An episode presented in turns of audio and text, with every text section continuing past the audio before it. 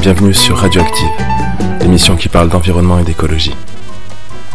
Étant à ce jour toujours sous le joug d'un étrange confinement, l'émission d'aujourd'hui a été réalisée en partie en distanciel.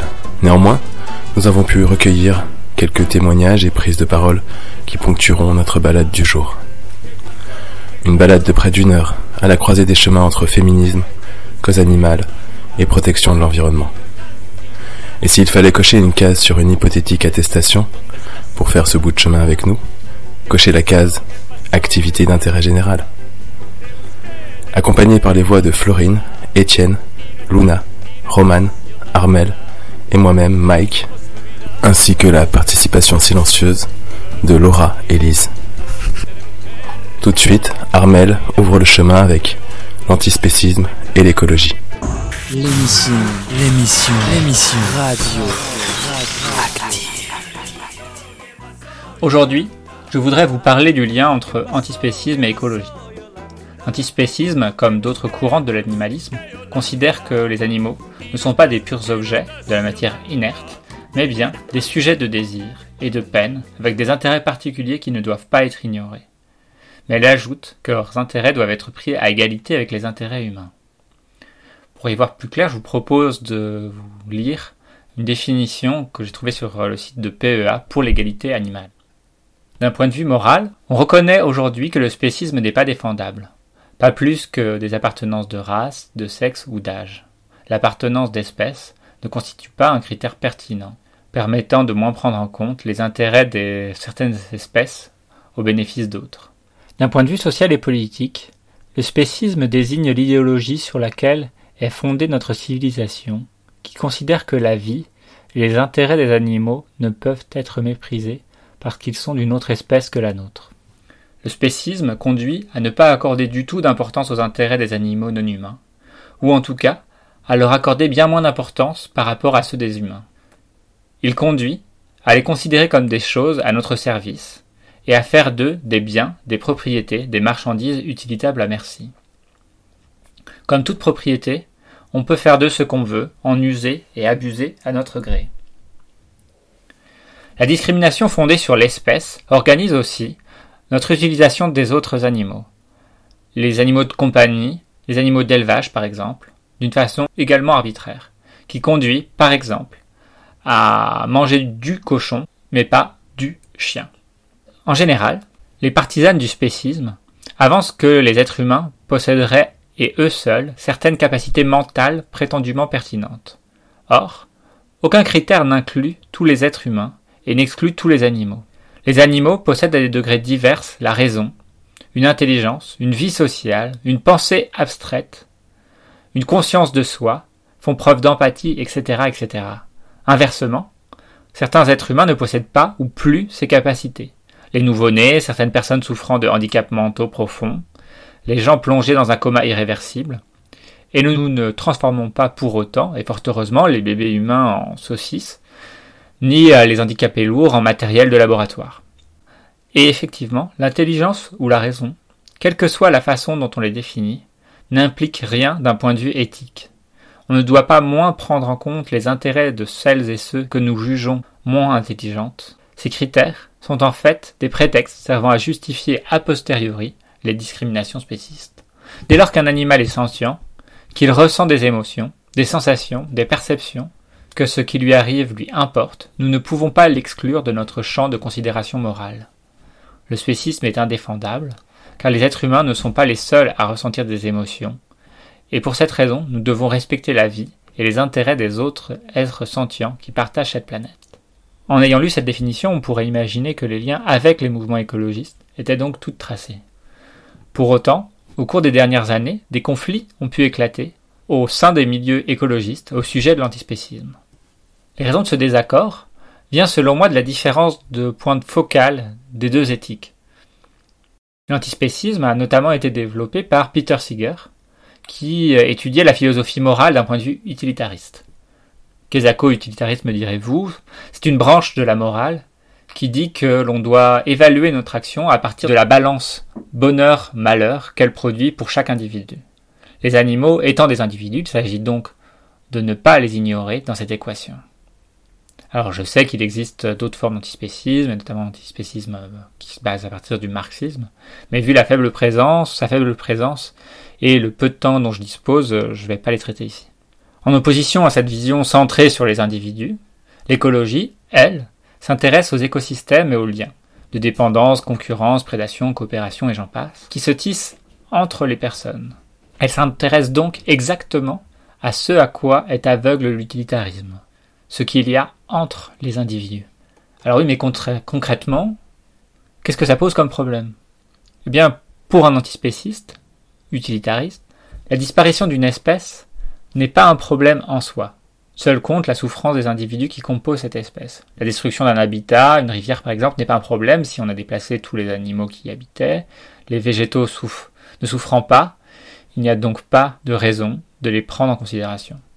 On pourrait justifier d'abattre des prédateurs ou bien de les capturer, de les nourrir avec de la viande de synthèse pour mettre fin au régime de terreur qu'ils infligent, à leur proie. Et pour prendre un exemple moins extrême, à la ZAD de Notre-Dame-des-Landes, il y a eu un conflit entre antispécistes qui voulaient libérer les vaches et euh, d'autres militants écologistes qui soutenaient que les élevages bovins extensifs permettaient de faire vivre de nombreuses espèces dans et autour des champs pâturés.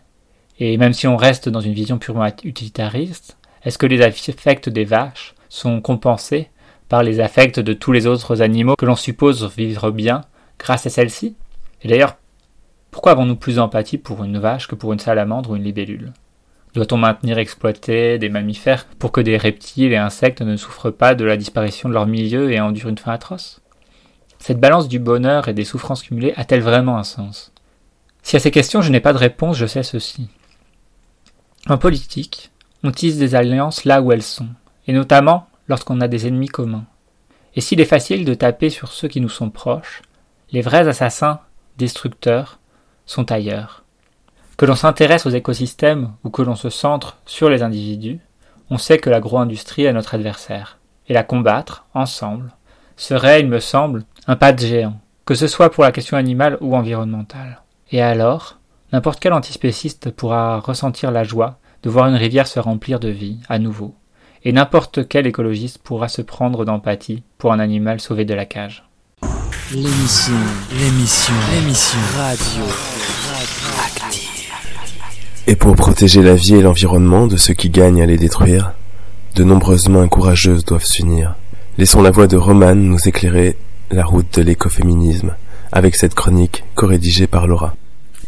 L'écoféminisme, c'est quoi? À entendre comme ça, on croirait une contraction de féminisme et d'écologie. Des femmes qui se battent pour la planète, quoi. Alors non, ce n'est pas tout à fait ça, même pas du tout.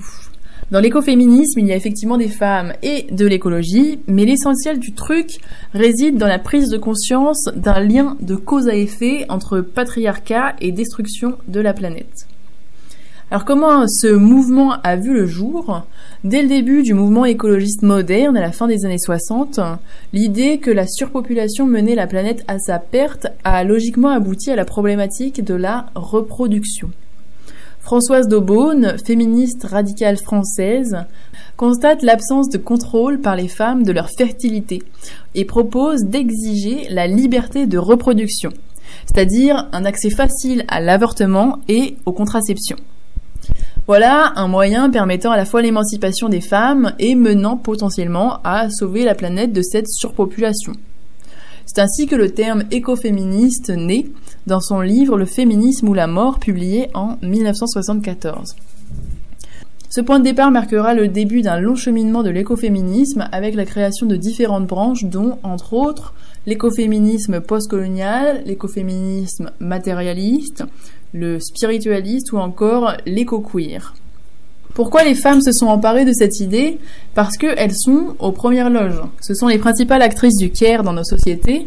Ce sont nos infirmières, les auxiliaires de vie, les babysitters. Les métiers d'aide à la personne sont principalement occupés par les femmes. Et lorsqu'il faut maintenant s'occuper de notre planète en feu, la construction sociale des femmes associées au care favorise un engagement des femmes vis-à-vis -vis de la planète.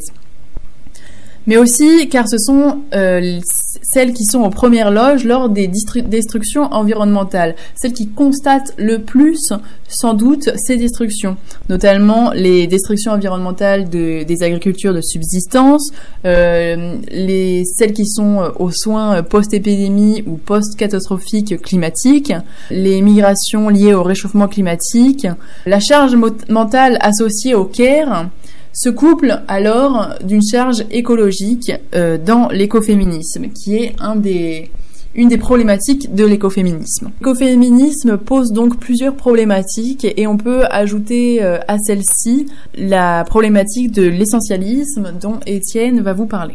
En effet, une grande partie des critiques externes et internes au féminisme de l'écoféminisme repose sur une accusation en essentialisme.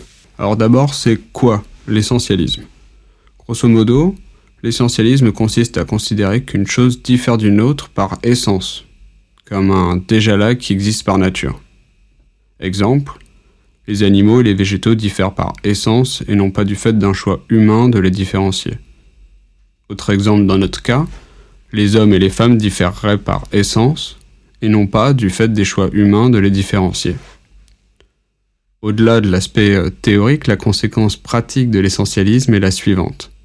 Un animal ne peut échapper à sa condition d'animal par essence, tout comme la femme ne pourrait échapper à sa condition de femme par essence. On voit ainsi poindre une autre conséquence pratique de l'essentialisme qui a servi à l'établissement du patriarcat comme de toute forme de discrimination. Les discriminations basées sur le sexe, la race ou l'espèce deviennent légitimes puisque issues de l'essence par définition inéluctable de ces différentes choses.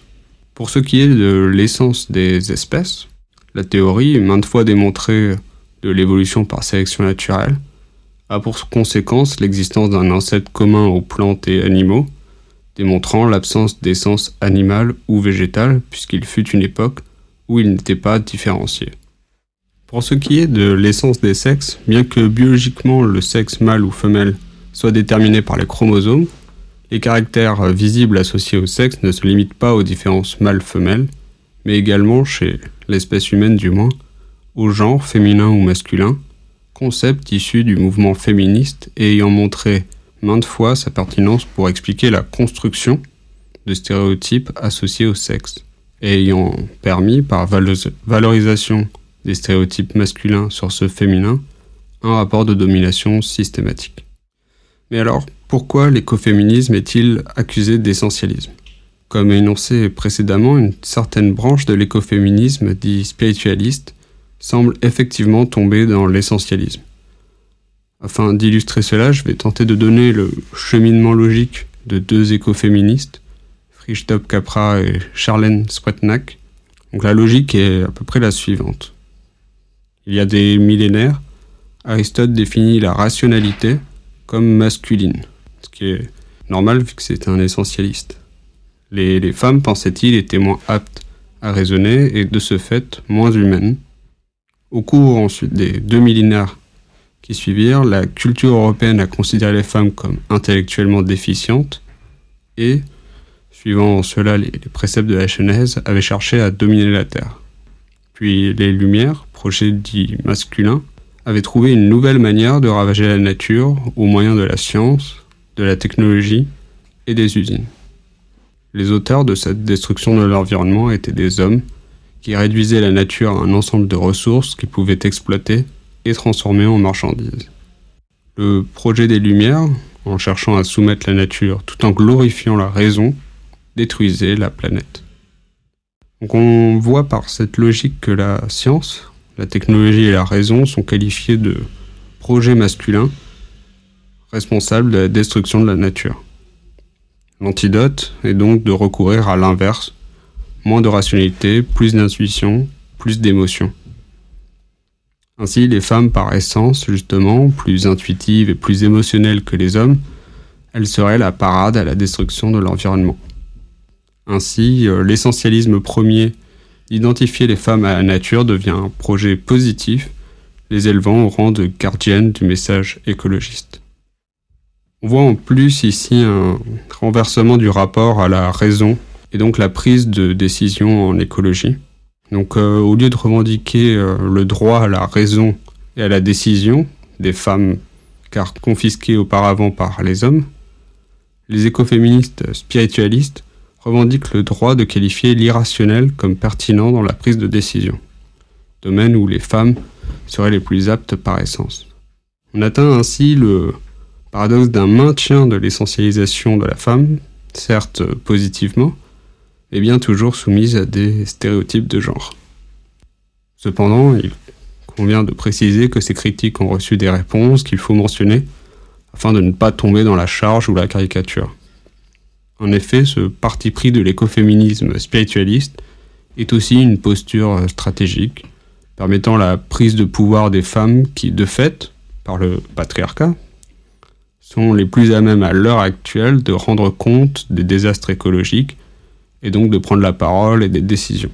Aussi, la stratégie spiritualiste euh, permet un rapport nouveau à la nature, en y associant une certaine esthétique et des relations sociales ritualisées et joyeuses, permettant ainsi une revalorisation affective de la nature, et donc de mener une lutte sensible, en plus d'une lutte que la raison appelle.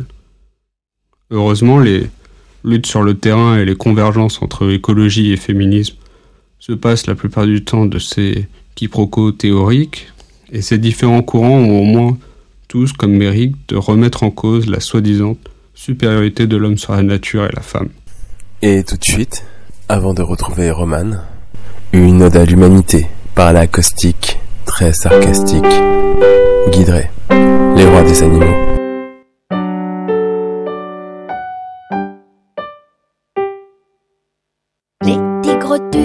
Les belles panthères, les poules zigouillent, les vers de terre. Les lions massacrent les jolies gazelles, les chats dépouillent les oiseaux de leurs ailes. Mais de tous les animaux,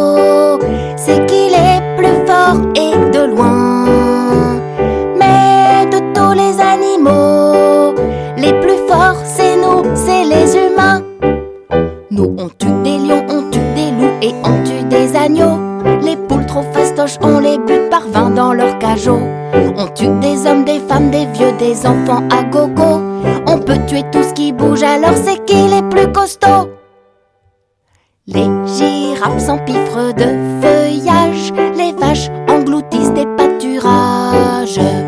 Les lapins se bourrent de carottes et de choux, et les pandas se goinfrent de bambou.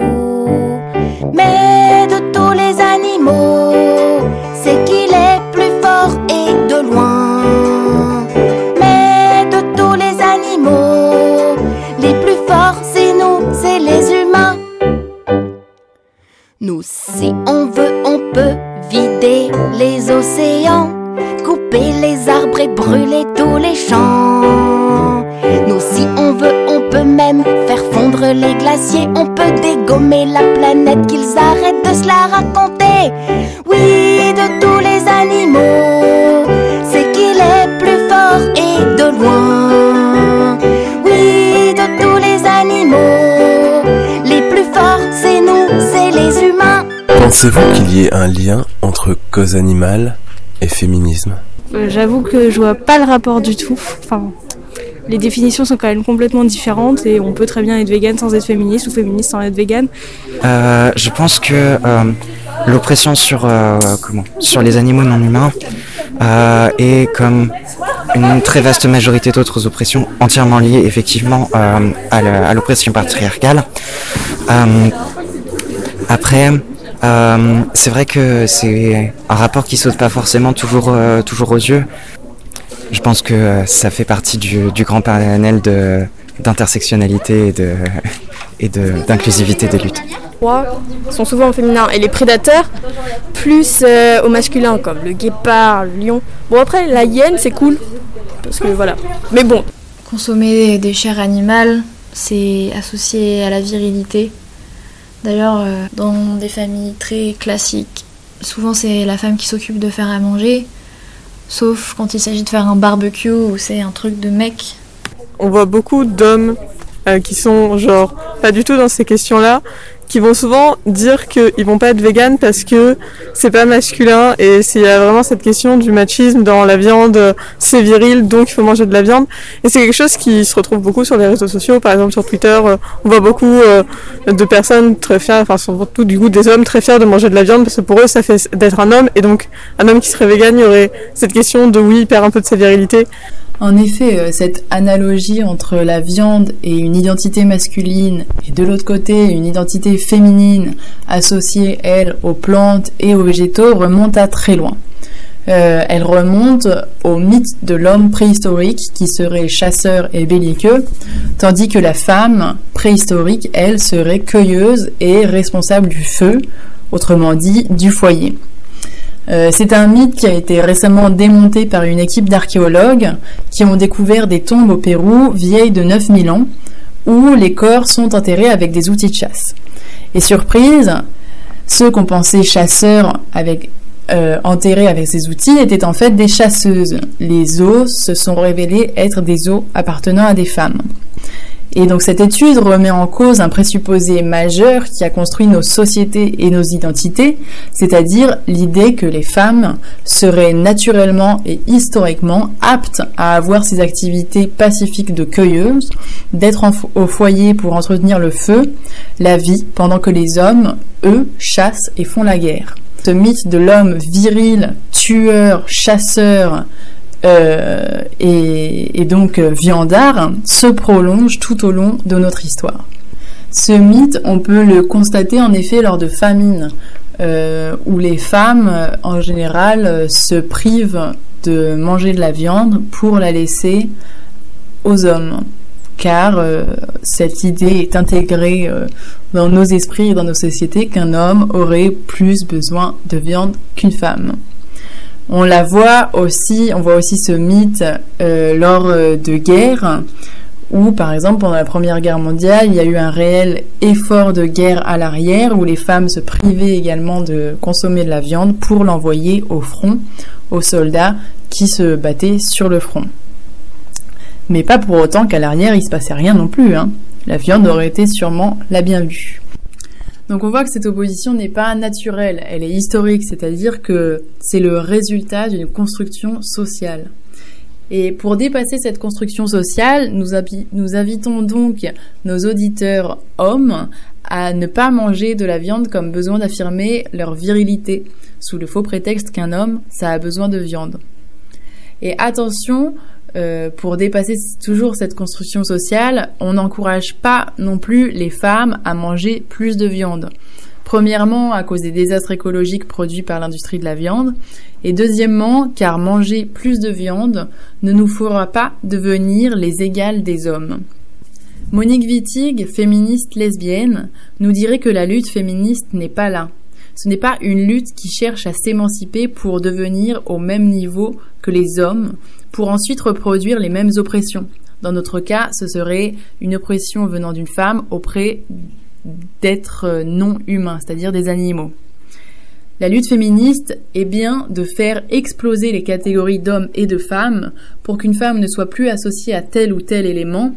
Dans notre cas d'étude, euh, la paix, la maternité, euh, le végétarisme, et de l'autre côté, pour que l'homme ne soit plus non plus associé à tels ou tels éléments, la chasse, la viande, la guerre, et pour que chacun et chacune puisse se sentir libre d'être soi, juste soi, sans obligation sociale liée à leur genre. Alors du coup, je pense que d'une certaine manière, il y a un lien entre antispécisme et féminisme, dans le sens où si enfin, pour moi, l'antispécisme, c'est considérer que tout être euh, vivant ou tout être euh, a, le droit au respect euh, bah, parce que c'est la vie, quoi, de manière générale.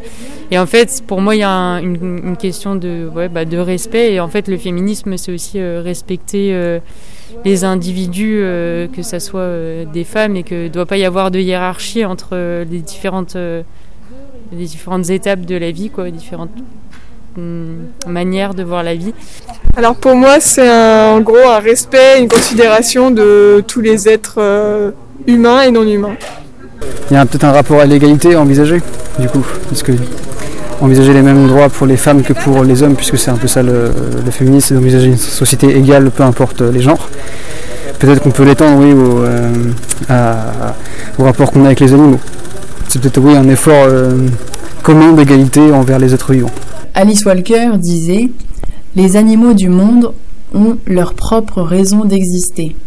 Ils n'ont pas été faits pour les humains, plus que les personnes noires ont été faites pour les personnes blanches ou les femmes pour les hommes. Et on ne peut pas émanciper les femmes ou les humains d'une façon générale tout en gardant les animaux à l'état d'esclavage et en les considérant comme des marchandises, des ressources à notre disposition. Pourquoi? Parce qu'une violence qui est considérée naturellement juste envers des animaux fournit ensuite un modèle sur lequel peuvent s'appuyer et s'appuient encore plusieurs formes de domination humaine. Et Marel Fréchel disait que les guerres ne seront jamais abolies tant que l'idée qu'il est légitime d'ôter la vie, de tuer quand c'est avantageux, ne sera pas effacée de la conscience humaine. Autoriser la consommation de la viande, d'ôter la vie à un animal pour le manger, car il serait légitime de le tuer pour cela, autorise également à tuer des hommes, et plus particulièrement des femmes quand ces dernières sont assimilées à des animaux, ce qui arrive fréquemment dans nos sociétés patriarcales. T'es comment ton nom Marie. Moi c'est Lucie. Sauf c'est pas un nom pour une pute, alors c'est Lulu. À ta tienne. C'est vrai ce qu'on dit qu'il y en a qui prennent du plaisir à cravacher les filles? Oh, pas plus que les Français, va. C'est pas d'hier que les hommes nous prennent pour des canassons. En fait, on peut faire tout un lien entre euh, euh, le regard euh, charnel et euh, un regard de consommation de la femme avec euh, euh, celle qu'on a de la viande. Quoi. Il y a carrément tout un vocabulaire autour de, de manger, en fait, de la consommation quand on parle du désir ou dans un discours sexu- sexuel, en fait, qui peut être rapproché à celle de la viande. Quoi. Genre, on va souvent dire euh, je veux te dévorer ou des trucs comme ça. Je dirais que euh, si on prend genre euh, une société occidentale classique, oui, enfin, les femmes sont vraiment vues comme euh, parfois des, enfin, des animaux dans un sens. Et du coup, les animaux en fait en parallèle, ils sont présentés comme aussi quelque chose de séduisant parce que du coup, on, on veut euh, amener les gens à les consommer. Et euh, parfois, je trouve que même dans les publicités et des pubs, on peut faire en fait euh, la même pub pour des femmes, genre par exemple pour une de la lingerie.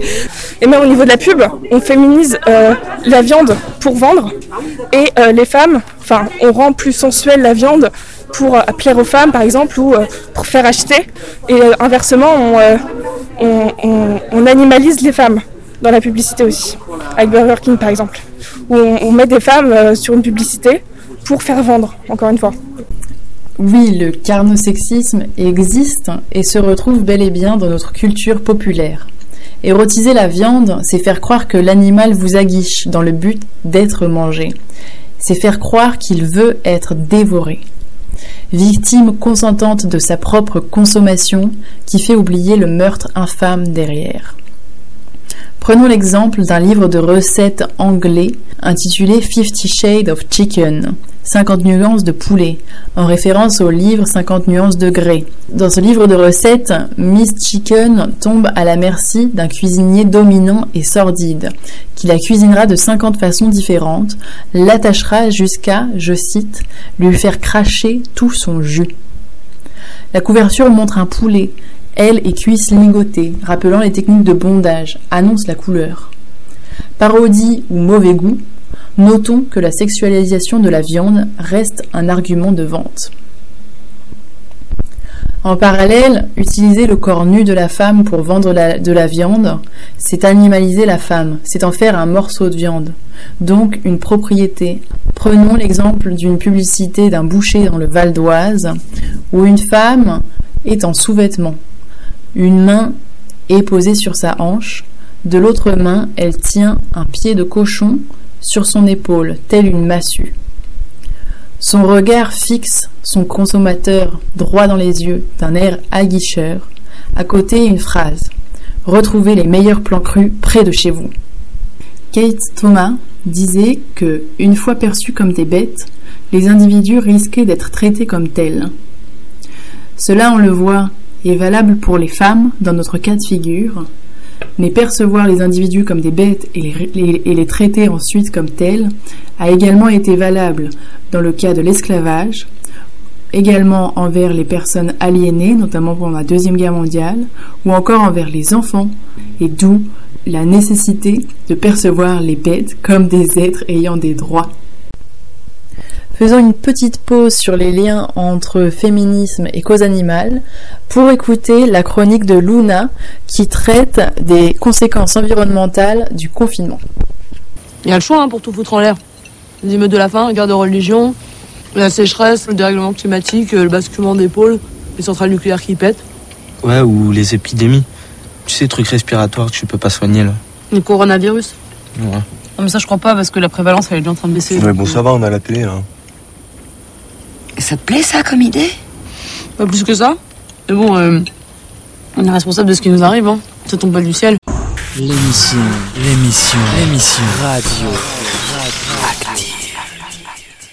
Selon l'ONG WWF, cette année, le renouvellement des ressources planétaires a été avancé de trois semaines, alors qu'à l'été 2019, la Terre était arrivée au bout du renouvellement de ses ressources le 29 juillet. En effet, suite aux effets bénéfiques sur l'environnement du confinement, baisse de la déforestation, baisse de l'émission de gaz à effet de serre, de pétrole, le jour du dépassement mondial de ressources est cette année tombé le 22 août 2020.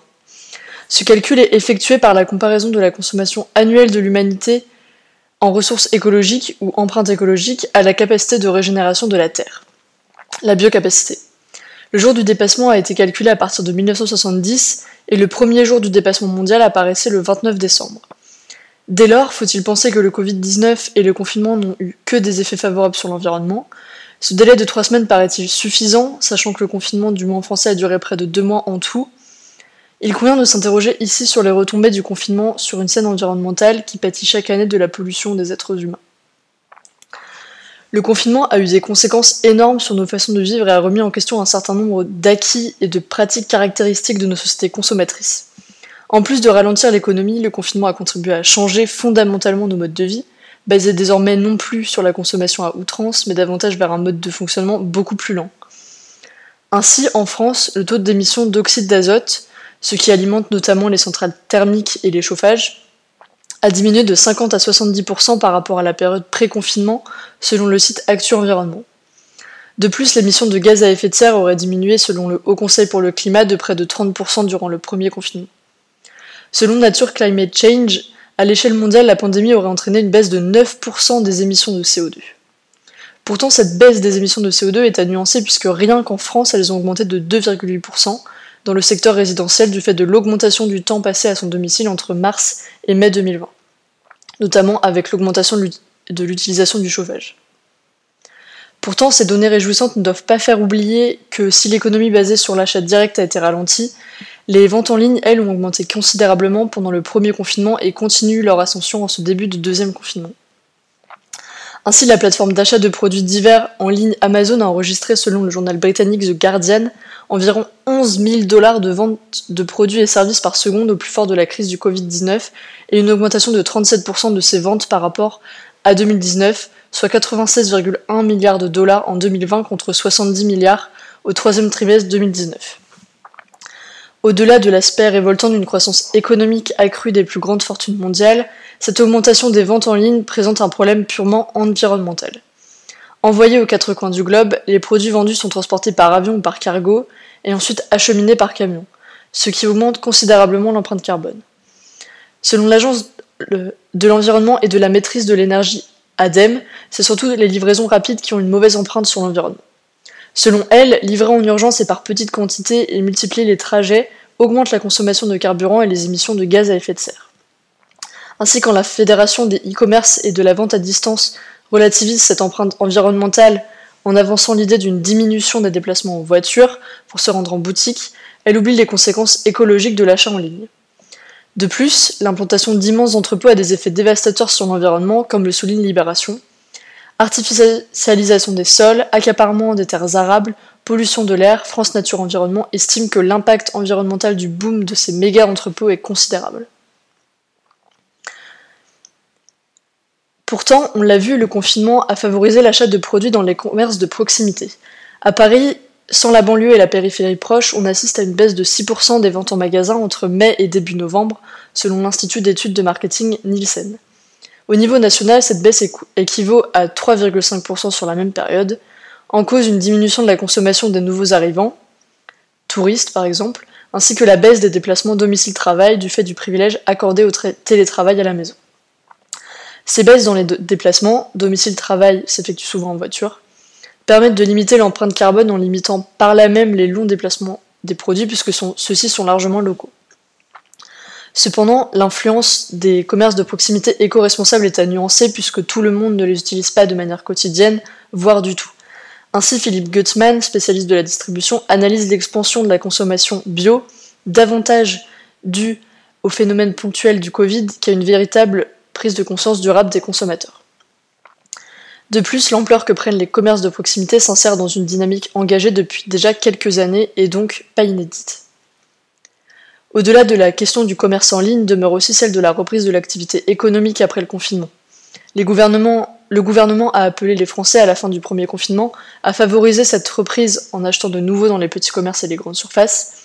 L'objectif de celui-ci serait de favoriser le Made in France et éventuellement de relocaliser certaines activités, un des points importants du programme de reprise s'apparente à la relance verte avec des investissements sur des outils plus durables dans l'économie.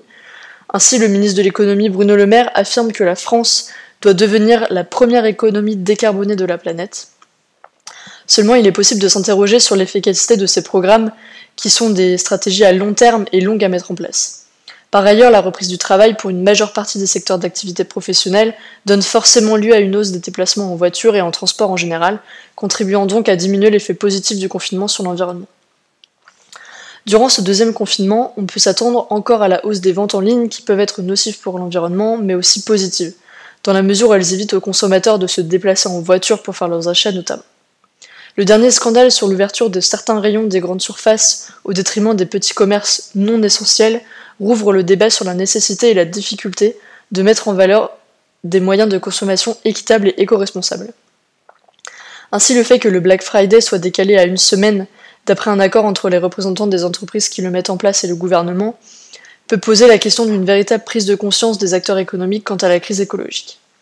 En effet, cette opération mondiale de vente à prix cassé encourage une surconsommation globale ultra nocive à l'environnement. Ainsi, selon l'agence One Earth, Fin 2019, le Black Friday a engendré en France deux fois plus de gaspillage textile qu'il y a 15 ans. L'influence toujours plus grande de nos actions en tant que consommateurs s'insère dans un monde ultra globalisé qui semble seulement ponctuellement épargné par le confinement. La difficulté de bouleverser nos habitudes consommatrices malgré des contextes propices à certaines avancées apparaît ainsi de plus en plus évidente. Et maintenant, nous pouvons retrouver Roman pour la suite de son reportage. L'émission, l'émission, l'émission radio, active. En fait, euh, bah, on sait que souvent les femmes sont euh, renvoyées euh, au rang d'objet, mais on ne pense pas forcément au fait qu'elles sont aussi renvoyées au rang de nourriture. par exemple, on peut voir avec plein d'expressions comme elle est à croquer, euh, je la mangerais bien, entre guillemets. Déjà au niveau des, termes, on, voit qu'il y a une espèce de corrélation entre...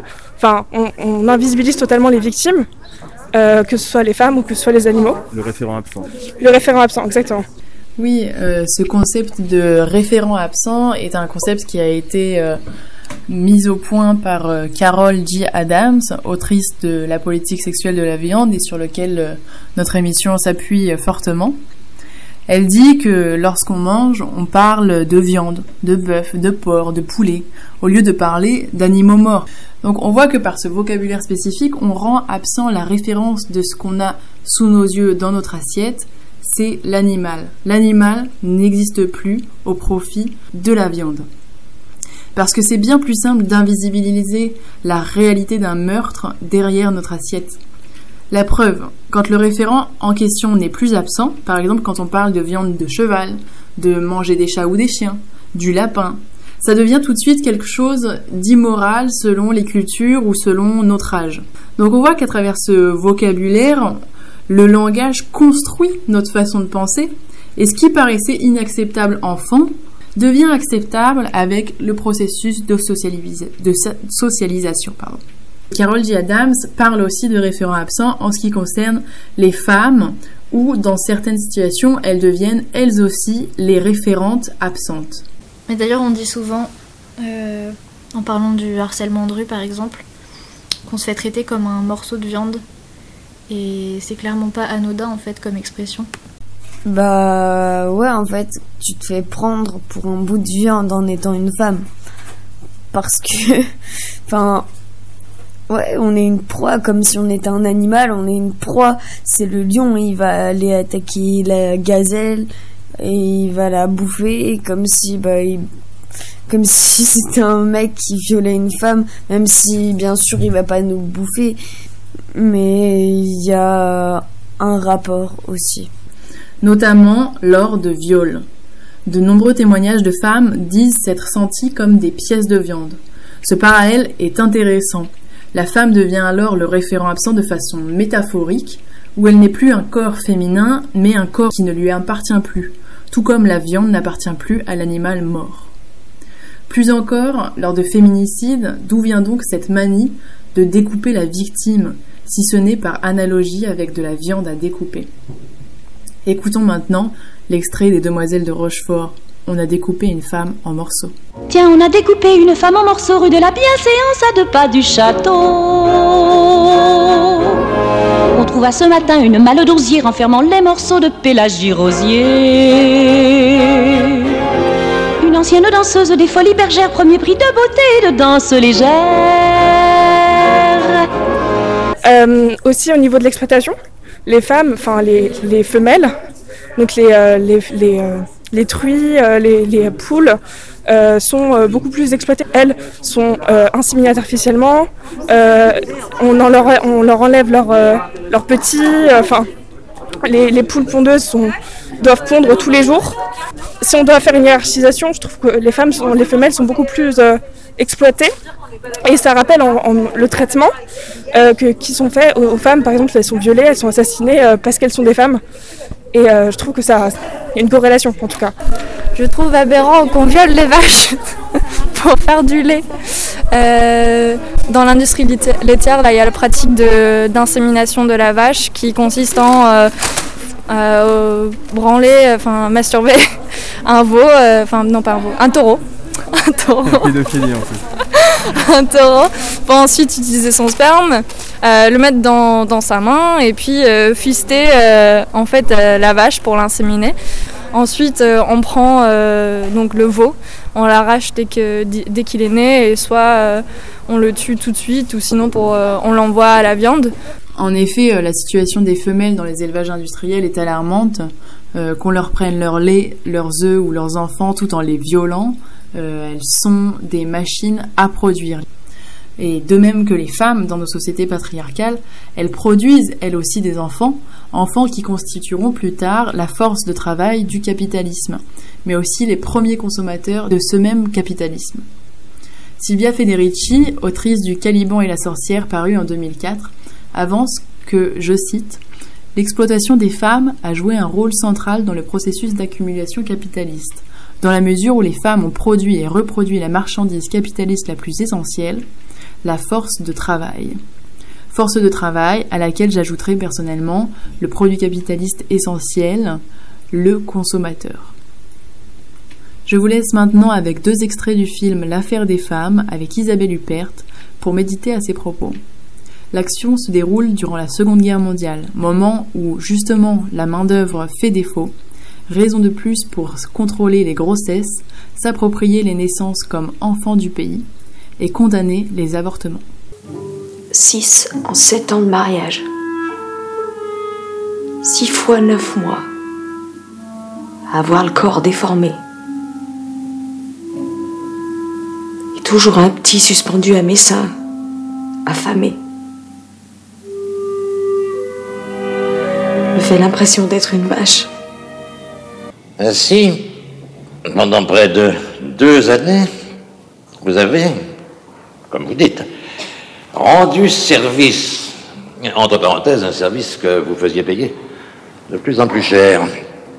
Un plus de 20, 23, selon le rapport que j'ai sous les yeux, 23 futures mères de votre pays, de notre pays. Et notre pays se serait bien passé de ce genre de service. Donc pour moi, il y a évidemment des liens entre féminisme et cause animale, parce que ce qu'on appelle le patriarcapitalisme impacte chaque aspect du quotidien. Et donc on peut forcément établir des liens entre la domination que l'humanité exerce sur la nature et les animaux et celle euh, que les hommes exercent sur les femmes. C'est d'ailleurs euh, la base de la pensée écoféministe. Euh, du coup, je pense pas qu'ils soient liés intrinsèquement, mais je pense qu'ils peuvent être pensés ensemble parce que ils pensent tous les deux des systèmes d'oppression. donc voilà, ça peut être complémentaire, on va dire toute une histoire de, enfin c'est une structure de domination quoi. C'est euh, l'histoire que euh, finalement euh, on considère dans notre société aujourd'hui que le masculin l'emporte sur le féminin de la même manière que l'humain l'emporte sur l'animal. si les femmes et les animaux partagent une proximité historique et matérielle de fait, c'est avant tout qu'elles et ils partagent un adversaire commun, c'est-à-dire la structure du patriarcat de nos sociétés ce dernier les assignant à une place spécifique dans l'ordre du monde.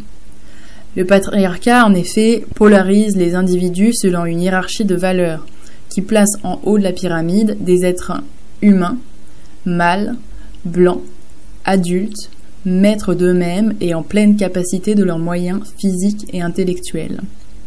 La chercheuse Peggy Sandley a montré que les sociétés carnivores sont généralement patriarcales. Les dieux, on, les voit, sont majoritairement masculins, les femmes font de nombreuses tâches qui ne sont pas valorisées. Et dans ces sociétés, une partie de l'économie repose sur la viande. Et cette économie est une économie qui est réservée aux hommes. Tandis que dans les sociétés végétariennes, euh, ces sociétés présentent moins de discrimination entre les genres, notamment car l'économie n'est pas fondée sur la viande. Les femmes sont souvent les gardiennes des semences, elles les cultivent et ont une place notable dans ces sociétés, puisqu'elles contrôlent l'alimentation et la nourriture en étant gardiennes des semences. Euh, on peut le voir avec le cas de l'Inde, par exemple, qui, avant la Révolution verte, cette Révolution verte, euh, non pas euh, pour la couleur de la nature, mais pour la couleur des, des dollars, cette Révolution verte a lancé une agriculture hybride dans le pays et une mécanisation des façons de travailler. Donc les femmes qui travaillaient dans les champs et contrôlaient la nourriture ont été relayées au second plan, puisqu'aujourd'hui les exploitants de ces terres sont des hommes qui ont investi dans des machines énormes qui violent la terre et l'épuisent de ses ressources à travers une monoculture OGM et pleine de pesticides, tandis que les femmes qui autrefois étaient gardiennes des semences et de ces cultures sont aujourd'hui relayées au foyer. Donc on voit que les sociétés où l'économie ne repose pas sur l'industrie de la viande sont potentiellement euh, non patriarcales et donc euh, non oppressantes envers les femmes.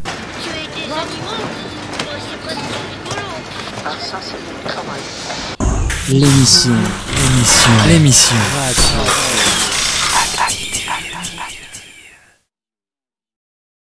C'est les hommes aussi qui commettent énormément de violences sexuelles aux femmes. Parce que, bah, juste parce qu'on est des femmes, quoi. On, a un vagin, donc c'est ça qu'ils veulent. Alors que les hommes, bah, c'est montrer que c'est eux les plus forts et que c'est eux qui méritent euh, d'avoir, euh, j'allais dire l'amour, mais ils cherchent pas forcément l'amour. Ils cherchent plus euh, juste euh, la sexualité comme si on était un bout de viande et bah le reste ils en ont rien à foutre en général. Et bah je dis ça parce que j'ai 19 ans, depuis mes 16 ans, j'ai été mise à la rue par décision de la juge et que depuis ce temps-là, les violences sexuelles, que ce soit des attouchements ou des viols, dans tous les cas, c'est quelque chose de dégueulasse. J'ai jamais entendu une femme dans la rue me dire moi j'ai jamais vécu de violence sexuelle. Ce week-end, de nombreux rassemblements féministes ont eu lieu partout en France et à travers le monde. dans le cadre de la Journée internationale de lutte contre les violences faites aux femmes. À Rennes, le collectif Nudo 35 a rassemblé plus d'un millier de personnes pour la riposte féministe. Prise de parole, témoignages forts, collages, slogans et musique étaient au rendez-vous. Cette date fait référence à l'assassinat de trois femmes militantes politiques dominicaines, les sœurs Mirabal, qui furent assassinées le 25 novembre 1960 sur ordre du dictateur Rafael Trujillo, parce qu'elles se battaient contre son régime fasciste. Les violences sexistes et sexuelles sont un fléau et qui ne touchent pas que les femmes.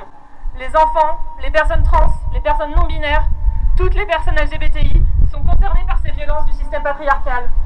Nous n'oublions pas que les violences sexuelles et sexistes sont systémiques et qu'elles s'ancrent dans une société patriarcale basée sur des rapports de domination multiples. Ces rapports de domination sexiste entraînent un déferlement de violence envers les femmes, personnes trans et non binaires, dans les rues, les lieux d'activité et les foyers. Cette violence, Régine, cofondatrice du collectif Kouné des femmes de Villejean, la connaît malheureusement que trop bien. J'ai subi plusieurs épisodes de maltraitance grave. J'ai compris que la violence aux faite aux femmes ne s'arrêtait pas qu'aux portes de l'Europe et de la France. Je connais la détresse des femmes qui ont une peur permanente de ce que les prochaines heures peuvent leur réserver. Je connais aussi l'angoisse terrible d'avoir à faire une valise avec les choses les plus importantes en quelques minutes. De mettre sa vie dans le coffre de la voiture et de partir en serrant bien fort mes enfants pour arriver en milieu de nuit dans un hôtel sécurisé. De se retrouver seul, les yeux grands ouverts dans le noir, le cœur battant face à des problèmes qui paraissent insurmontables. Argent de la semaine, logement du mois, hébergement et scolarité des enfants, rendez-vous de travail, dossier d'aide sociale. Et le lendemain, maquillage pour cacher les bleus avec sourire de façade pour faire bonne figure. Un parcours de la combattante qui ne fait que s'empirer avec l'isolement du confinement. C'est très difficile, déjà même sans confinement, on se fait tabasser. Alors là, si on ne peut pas sortir, on ne peut pas dire les choses et on ne peut même pas s'aérer. Donc j'ose même pas imaginer euh, les femmes qui vivent la violence en ce moment pendant le confinement et les enfants aussi. Quoi. Répétons-le, l'une des stratégies des agresseurs consiste à isoler au maximum leur compagne ou leur ex, de leur famille, de leurs amis, de leurs relations professionnelles. En clair, de les isoler de tout contact avec l'extérieur afin d'exercer une emprise totale. Le confinement facilite cette stratégie qui permet aux agresseurs de perpétrer ces violences. Il est donc impératif que le gouvernement attribue enfin les moyens nécessaires à la mise en place de solutions d'hébergement alternatifs en nombre suffisant, à la création et au soutien de structures de proximité et à la formation de personnel d'accompagnement. Le confinement rend très difficile toute discussion et organisation collective. Malgré cela, et d'autant plus dans ce contexte, nous pensons qu'il est indispensable d'occuper l'espace public à l'occasion de cette journée, car nous savons que le confinement est un facteur catalyseur des violences sexistes et sexuelles, intrafamiliales et dans le couple. Pour nous toutes 35, il est encore plus nécessaire de continuer de se mobiliser et d'interpeller les pouvoirs publics chargés de ces questions, afin qu'ils mettent en place les mesures nécessaires pour protéger les victimes des violences patriarcales. Nous sommes donc rassemblés aujourd'hui afin de manifester notre colère face à ce gouvernement qui se pose en gestionnaire autoritaire d'une crise sanitaire et sociale sans précédent. Cette gestion par le confinement impacte particulièrement nos foyers, notre vie familiale, notre vie sociale, et participe à l'isolement d'un grand nombre de personnes. Dans ce contexte, nous nous retrouvons recluses dans nos foyers sans suffisamment d'alternatives de solidarité sociale. Or, des violences sexistes et sexuelles sont perpétrées plus que jamais et en toute impunité. Pourtant, alors que le président a fait des violences faites aux femmes la grande cause du quinquennat, un homme sur lequel une enquête est en cours pour viol est nommé ministre de l'Intérieur.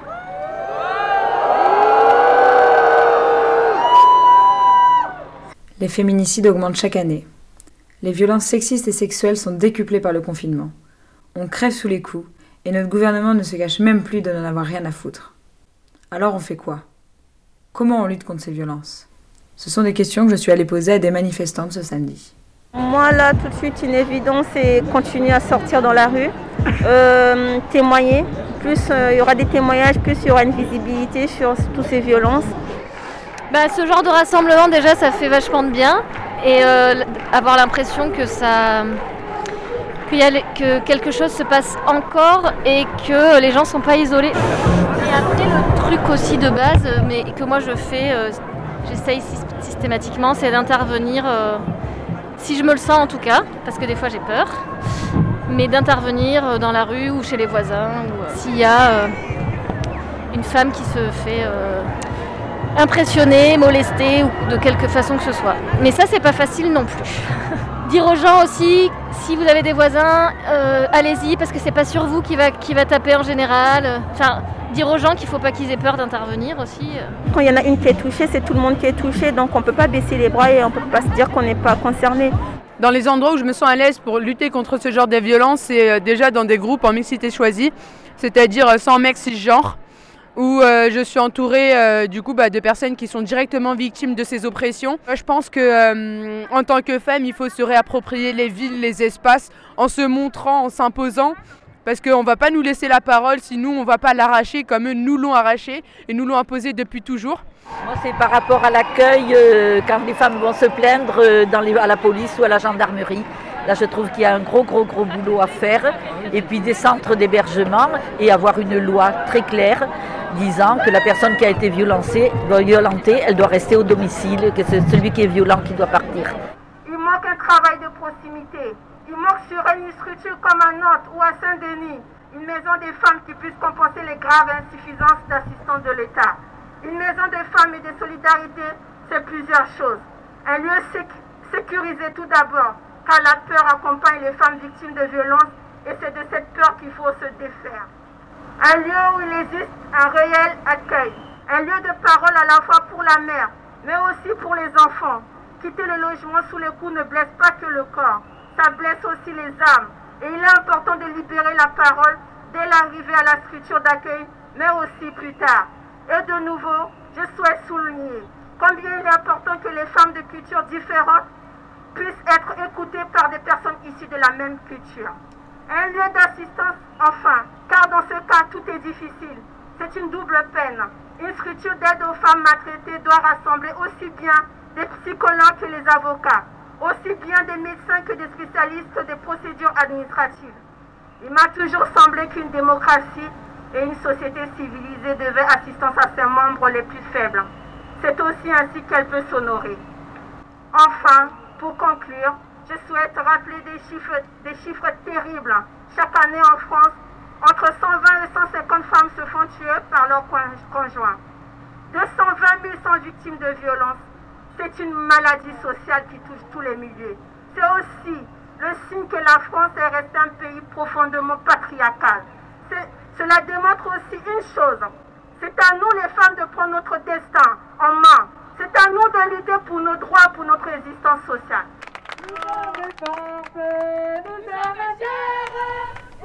Comme nous le disait une manifestante tout à l'heure, c'est à nous de prendre notre destin en main, de lutter pour nos droits.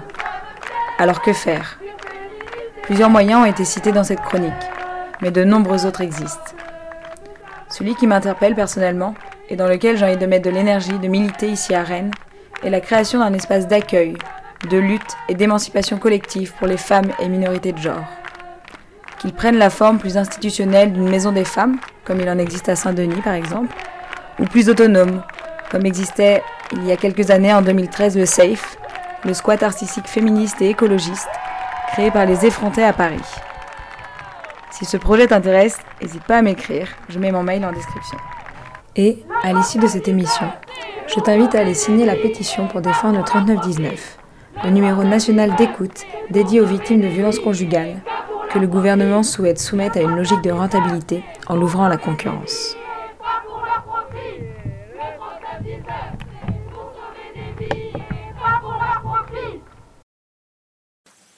C'est tout pour l'émission d'aujourd'hui.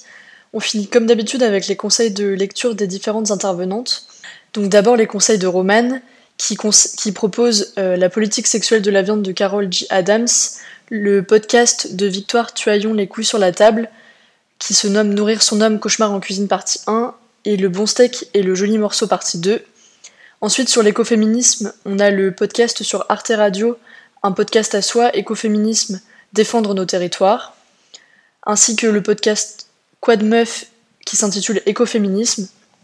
Elle propose également les livres de Françoise Daubonne, le livre de Jeanne Burgard-Goutal Être écoféministe, récemment publié et illustré par Aurore Chapon.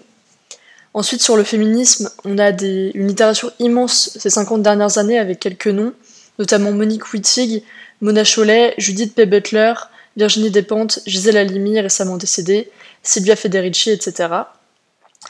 Pour les conseils de Florine, on a un livre qui s'intitule Après la pluie par le collectif Les Engraineuses sur l'écoféminisme, plus euh, sur la culture du viol à la française de Valérie Ray Robert, ainsi que Le féminisme décolonial et Le ventre des femmes, qui sont deux livres différents de Françoise Vergès.